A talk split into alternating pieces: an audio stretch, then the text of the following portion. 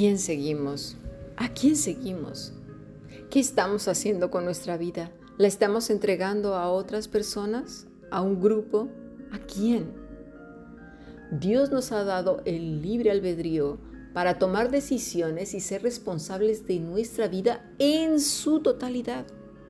Cada uno entregaremos cuenta de lo que hemos elegido, lo que hemos pensado, dicho, hecho. Pero si en lugar de esto estamos siguiendo a otros, entregando nuestras vidas, abriendo nuestro corazón todo de par en par para que sea vulnerado hasta en lo más profundo de nuestro ser y encima enseñamos a que nuestros hijos hagan lo mismo, ¿sí? Quedando condicionados al juicio corrompido de otros. Pues esto es caer esclavos de un ser humano. Antes éramos esclavos del diablo y ahora de su sobrino o qué? A pesar de leer una y otra vez estos pasajes y afirmarlos con la cabeza y decir sí, sí, sí, sí, sí, parece que solamente se han quedado ahí en la cabeza y no forman parte de nuestra constitución entera como seres humanos. No lo razonamos, no estamos viendo cuando nos están manipulando, chantajeando y cargando de culpas. Porque hay una división grande, ¿sabes?, entre lo que se dice y lo que se hace. Estamos como partidos. Tendemos a idealizar a las personas y es importante distinguir qué inspiración es valorar, por ejemplo, la virtud de otro y el deseo de aprender como lo hizo, pues es un algo sano y normal, ¿verdad? Entre otra persona, decir, ay, mira, admirarlo y todo. Pero la idealización es poner al otro en lugar, en un lugar, perdón, de altura inalcanzable, arriba. ¿Eso no te suena a ídolos? Proyectar todo lo bueno y llevarlo a un pedestal. Y ahí nuestro corazón puede estar lleno de pedestales y de ídolos. Ese es un mal enseñado desde que somos niños, ¿verdad? Lamentablemente nuestros padres en su ignorancia, o tus padres, no sé, sin darse cuenta en cómo se expresan de ciertas personas y la obediencia sin cuestionamientos a esas precisamente personas al punto de idealizarlos. Otra de las cosas que hacen mucho daño es el comparar a los niños con otras cuyas virtudes son vistas como lo mejor, lo mayor, lo máximo, bueno, el otro es... Eh, ¿Qué le estás El mensaje que le estás diciendo a tu hijo es que no sirve, que, que, que, que, eh, no hace nada, que es un inútil. Por favor, fijémonos en lo que decimos. Hace que entonces nos comencemos a formar ideas erróneas y crear ídolos a la imagen y semejanza de lo que nos han inculcado. Así pues, el niño o la niña buena idealiza y cuanto más lo hace, más poder les otorga a quienes admira en exceso. Y por lo regular, como tenemos la, el trasfondo católico, o muchos tienen el trasfondo este de los testigos o mormones, pues los que están arriba, ya son casi, casi Dios, no me, arriba me refiero en el templete. Idealizar destruye la autoconfianza. Y no me refiero a la autoconfianza alejada de las escrituras, me refiero como ser humano, tu identidad como ser humano. No esa identidad que se pierde y se difumina y no se sabe ni quién eres. Aquel que intenta agradar a la persona admirada y lo hace quitándose valor a sí mismo. ¿sí? ¡Qué bárbara! ¡Qué inteligencia! ¡Oh! Oh, líder, pastor, quien sea. Oh, yo, no, no, no, Dios mío, es que, claro, como me lo dijo él, como me lo dijo ella, como, claro, es que están más cerca de Dios, es que, claro, el Señor los oye a ellos. Hay que ir, todo lo que digan ellos hay que hacerlo. Cuando uno idealiza, pone todo lo bueno en el otro y todo lo malo en uno, perdiéndose así la objetividad. En, tanto la idealización nunca sirve, ¿sí? es una ilusión para evitar la angustia que supone ver al otro como verdaderamente es. Todos los que somos hijos e hijas de Dios valemos la sangre de Cristo. Y Dios nos ha hecho humanos con dos ojos, una boca, una nariz, dos orejas, cabeza, cuerpo, manos y pies. Tenemos lo mismo, un cuerpo. Algunos lo tenemos más estropeado que otros, pero somos, valemos lo mismo. Como leímos de labios del mismo Señor Jesucristo, dice, no hay quien haga lo bueno. ¿Por qué? Porque cada uno es movido por sus propios intereses, cultura, moral, ética y creencias personales. Estamos corrompidos. Por eso es tan importante la renovación del entendimiento, el meditar en las escrituras, aplicarlas con un razonamiento pleno, vivir la vida de manera responsable y no haciendo la voluntad de otros que nos coaccionan, temiendo ser juzgados, pidiendo permiso como niño si se puede hacer esto, si puedo ir al cine, si puedo ir a una fiesta, si me puedo poner un vestido, si puedo poner un adorno, si puedo escuchar música, si no puedo escuchar música, si me siento, me levanto, si me peino, si me dejo el pelo largo, me lo dejo corto, me pongo un velo, me pongo un sombrero, me pongo un chal, me pongo qué, por favor. ¿Y qué pasa en, las aldeas donde nada más van con un taparrabo? ¿Ahí cómo le vamos a hacer? ¡Ay, ay Dios mío! Hay que fijarnos, por favor. El consejo, si no es una persona que dé fruto, que sea sabia, piadosa, realmente, como dice el Señor Jesucristo, por los frutos los conoceréis y también por la teología, por supuesto. Si no es así, si no podemos distinguir, vendrá de una mente corrompida por la cultura y la sociedad como lo hemos hablado. El que no conoce la escritura y obviamente no vive apegado al maestro, será presa fácil de cualquier listillo, de cualquier listilla.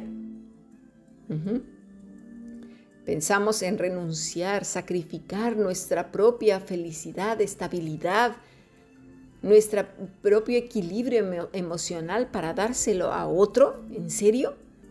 Estas gentes ingenuas, el niño, la niña buena, son personas que dan todo de sí sin reservas.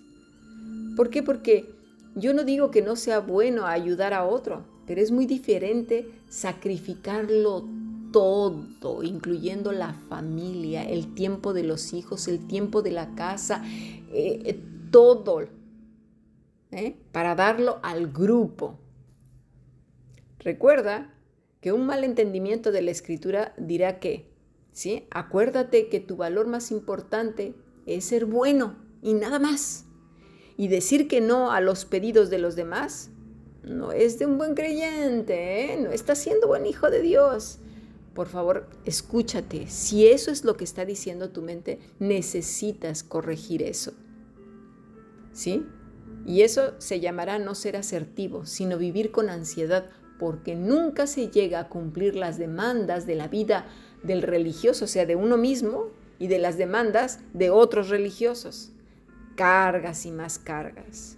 Mateo 24, 23, 4 dice, porque atan cargas pesadas y difíciles de llevar y las ponen sobre los hombros de los hombres, pero ellos ni con un dedo quieren moverlas. Antes hacen todas sus obras para ser vistos por los hombres, pues ensanchan sus filacterías y extienden los flecos de sus mantos y aman los primeros asientos en las cenas y las primeras sillas en las sinagogas y las salutaciones en las plazas y los hombres los llaman rabí, rabí pero vosotros no queráis que os llamen rabí, porque uno es vuestro Maestro, el Cristo, y todos vosotros sois hermanos, y no llaméis Padre a nadie en la tierra, porque uno es vuestro Padre, el que está en los cielos, ni seáis llamados maestros, porque uno es vuestro Maestro, el Cristo. El que es mayor de vosotros sea vuestro siervo, porque el que se enaltece será humillado, y el que se humilla será enaltecido. ¿Cuántos les encanta ser alabados y adorados? Entran que, madre mía, y, eh, bueno, eh, cada uno hemos estado en lugares donde se comportan de esa manera. Bueno, tomamos como ley medo-persa lo que el líder de turno diga, a pesar, como lo hemos dicho, de la familia, los hijos, nuestro trabajo, nuestro tiempo, todo, a pesar de todas nuestras responsabilidades que ya Dios nos ha dado y que tendremos que entregar cuenta. Y añadimos más peso y lo sacrificamos todo. Nos chantajeamos unos a otros. Es que yo ya hice esto y tú qué has hecho. Ah, no, yo ya hice aquello. Bueno, pero pues tienes que hacer más, ¿eh? Y es así que la gente se ve coaccionada, chantajeada y manipulada en todos los sentidos para satisfacer las demandas de uno que no es otra cosa que un tirano vestido de piedad, porque el envoltorio pues es así de papel celofán, ¿verdad? Con muchos versículos y mucha palabra, ¿verdad? Poniendo por delante el nombre del Señor Jesús y un montón de versículos. Voy a contar una anécdota de una chica para poner un ejemplo que fue algo muy conocido para mí y al cual me dolió bastante, porque era una alumna mía. Esta había sido muy lastimada de jovencita con una vida muy sufrida. Fue a dar a una supuesta iglesia cristiana. Esta iglesia pues tenía un, uno que se decía ser pastor y su esposa, pero ni Dios lo había puesto, ni tenían conocimiento de las escrituras, ni habían sido aprobados por otros hermanos como un matrimonio lleno del Espíritu Santo, ¿eh? con una vida piadosa e íntegra. Pero eso sí, tenían una verborrea maravillosa, muchos versículos y todo el rito, pues que engaña a bastantes, ¿verdad? Es así que para recaudar fondos para la supuesta iglesia, chantajeaban a los miembros a preparar pasteles, empanadas y postres y cositas así para vender durante la semana. El domingo era el día de la recolección y se alababa la buena obra de cada miembro que vendía la cantidad más elevada, aplausos y todo, ¿verdad?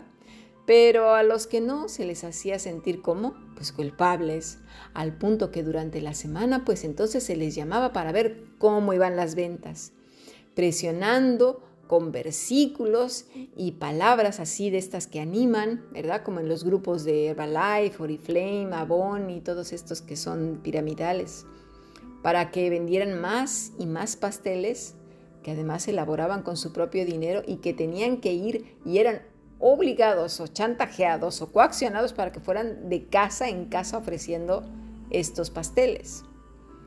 El asunto es que la chica estaba tan presionada que cayó en depresión y en una crisis de ansiedad por culpa. Y encima le dijeron que era resultado de su pecado por no ayudar al crecimiento de la obra de Dios.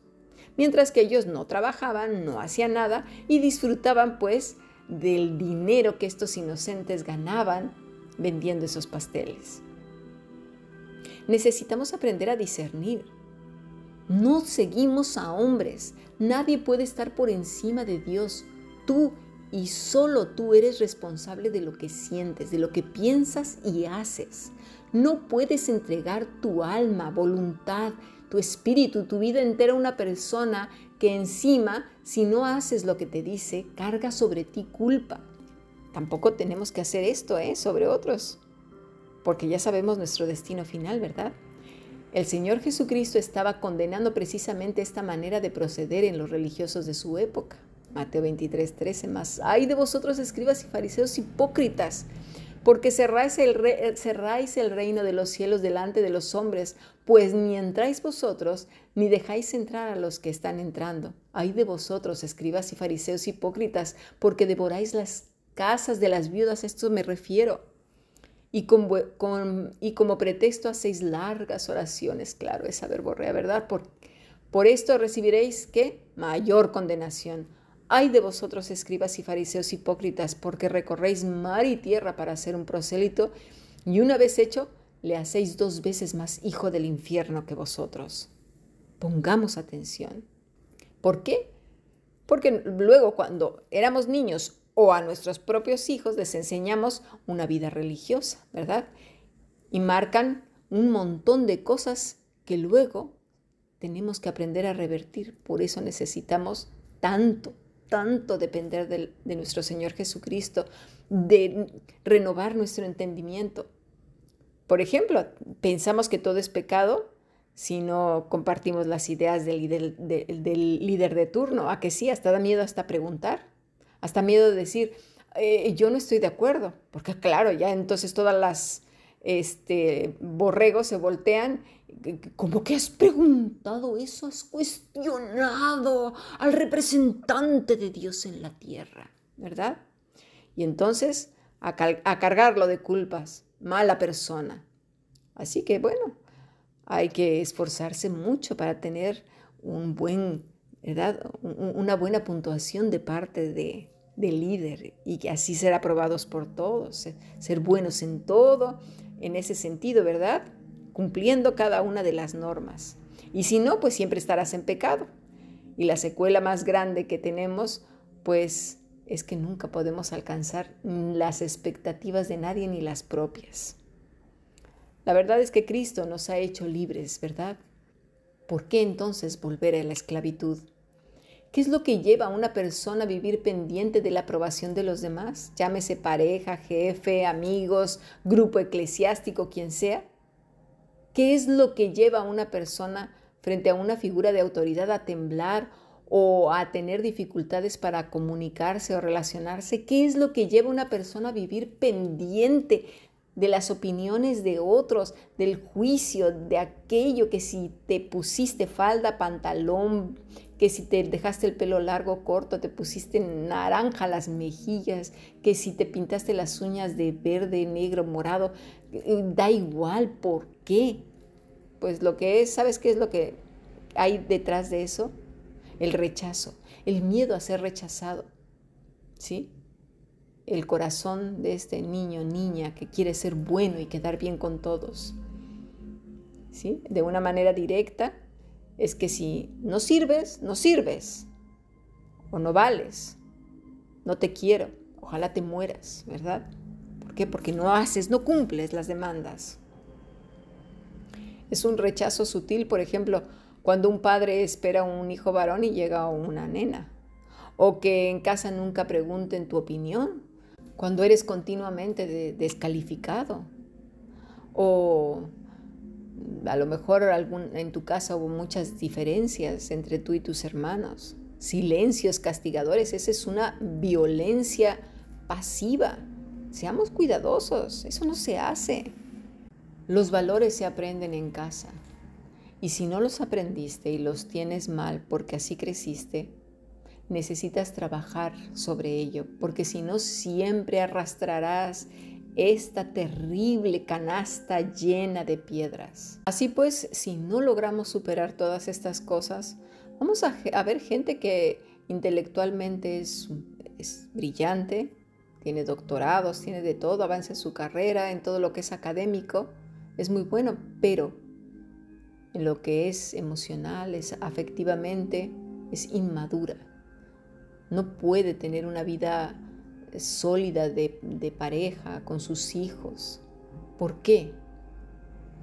De esas veces que te preguntas cómo puede ser una persona tan inteligente, tan buena para estas cosas, negocios, para ser próspera, para los números y sea tan mala en las áreas de las emociones.